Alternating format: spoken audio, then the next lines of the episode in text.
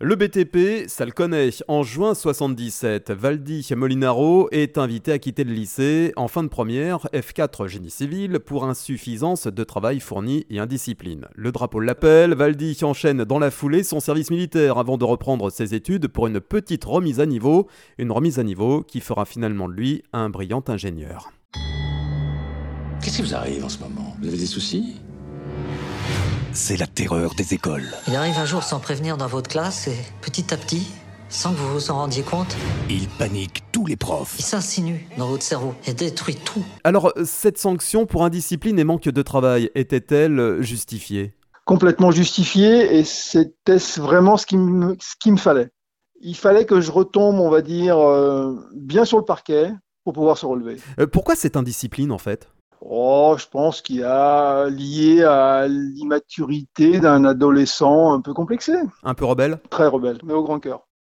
Bon, voilà, ça c'est important. Euh, euh, comment euh, comment êtes-vous donc à l'issue de votre service militaire passé de manœuvre dans le BTP à ingénieur d'études chez Vinci? Vous pouvez nous expliquer un petit peu le parcours ben, C'est très très simple. Hein. mon père avait une une, très grosse, euh, très grosse fonction dans une entreprise de BTP qui faisait partie de l'un des majors donc en France. Mon père a été à la direction d'exploitation d'une centrale nucléaire à, Saint-Alban dans l'Isère en 78. Et donc sorti de mon service militaire sans aucune formation, euh, mon père qui, était quand même assez cartésien et puis euh, assez, assez rigide un petit peu, il m'a simplement dit eh ben, écoute, maintenant tu viens travailler avec moi, et est-ce que tu sais euh, quel est ton niveau? Moi, je ne sais pas trop trop dire, parce que mon niveau était quand même extrêmement faible, fin de première, même pas un bac. Et mon père, il m'a dit ben oui, tu es manœuvre. Voilà. Et j'ai eu aucun passe droit, donc euh, c'était vraiment le, j'ai commencé sur les chantiers. Voilà. Et après, euh, mon père, il m'a dit, euh, voilà, il existe un institut qui s'appelle l'AFPA pour euh, des remises à niveau pour adultes. On peut suivre des cours par correspondance tu fais une remise à niveau et après tu passes des concours. La remise à niveau passe euh, par un niveau bac, hein, donc euh, trigo, maths, algèbre, euh, français, dissertation, un peu de technologie, mais c'était quand même bien axé sur les maths. là, quand les notes arrivent, avec les appréciations, là, mon père, en deux mots, il m'a dit, mais pourquoi tu, pourquoi tu l'as pas fait ça avant? Je dis, bah oui, avant c'était trop tôt, quoi. Voilà. Donc. pas assez mature. Voilà, exactement, exactement. Valdi, est-ce que pour vous, c'est quand même la chance qui vous a sauvé?